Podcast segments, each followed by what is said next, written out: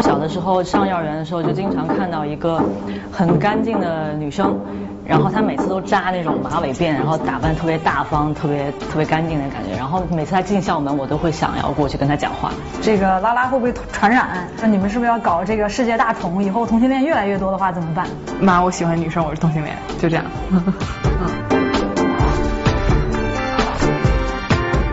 这里是 V 家的不懂爱。之前我们去问到了关于 gay 的冷知识，今天我们要去拜访的是拉拉 lesbians，所以今天不懂爱就浪到了 Let's Do，他们现在是最受欢迎的拉拉的社交平台。反正我是很喜欢去那俩，因为他们都爱我，他们都说我帅。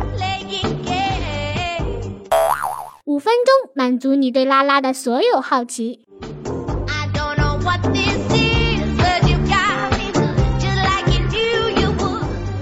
我是一个有的时候挺娘的帅 T，我觉得我是美 T，虽然不是很美。倾向不明其实不能完全代表我，我还挺明确的，我就是个双。我是外 T 内 P 的 H，就是就是可以攻也可以受，然后主要是看对方是什么样子的。我觉得我是 T，然后还是总攻大人，所以他是总攻大人，我是总受大人，但我们俩并不是一对儿。啊，我是直女，欢迎大家积极踊跃的来掰弯我。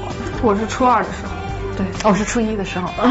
我记得我去跟他表白，我跟他说，我说我喜欢你，然后他说，嗯，我不想得艾滋病。我心碎了好几年。男女滚床单和拉拉滚床单，哪个更嗨？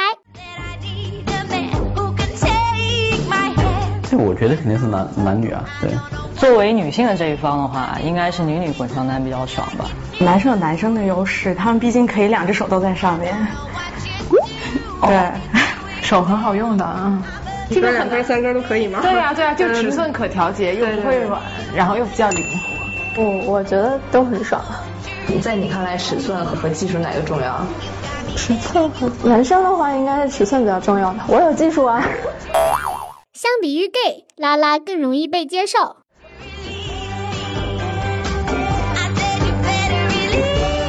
对，特别是大家都会认为两个拉拉都是美女，你知道。就至少从直男来说，我觉得对这种拉拉的认同肯定会比 gay 的认同会高很多。就是男性的话是被社会有一个定义和框架框住了，他是要赋予这个传宗接代的任务的，所以同志才不那么被容易容易被接受。以前是 gay 特别容易被骂，但是拉拉这边是容易被忽视，就很多人也不会骂，也不会说好，但是就比较忽视这个，不关注。哦，双性恋就大家可能就是。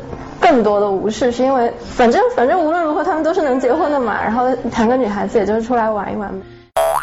出柜有多难？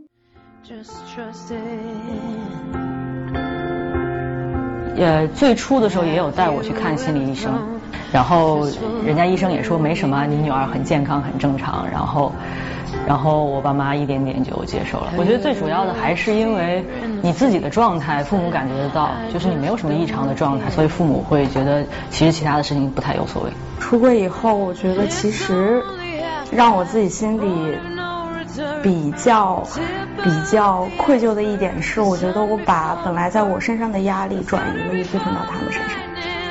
对，有一部分家长他是理解你的，他觉得啊这个东西不是病，然后不是什么，但是他会有一个很大的问题是面子，就是嗯今天七大姑八大姨问你哎怎么还不找男朋友，然后明天楼下的楼下的叔叔婶婶说哎那个你们家闺女回来了吗？然后嗯怎么样了呀？然后他可能就会比较难回答。我爸。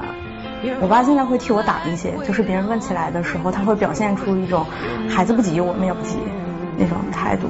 我家里人都挺开明的，所以我跟他们谈的时候不太有心理负担。我觉得我是我是我自己这关是最难过的，但是我跟我爸妈谈的时候倒都还好，就说比如说妈，我喜欢女生，我是同性恋，就这样。嗯。这次采访给我的感觉是，拉拉好像天生就是一群很走心的人，而且是很知道自己想要什么的人。他们不用因为社会想要他们结婚生子，他们就不去追求自己所爱的了。就好像最近看到的那个很火的关于剩女的广告，我觉得你要是想追求自己幸福的话，不用觉得内疚、哭哭啼啼的，觉得对不起父母，对吗？即便即便有人会说这是自私吧，但是我还是坚信每一个人都应该追求自己的幸福，去跟父母好好谈，然后让他们接受你。好了，如果你。同意或者不同意我们的看法，都希望你把这条视频转发出去，告诉别人你是怎么想的，或者在我们的评论下面写上你的想法。这里是微在不懂爱，我是 Alex，谢谢你们看不懂爱出去浪，下次再见。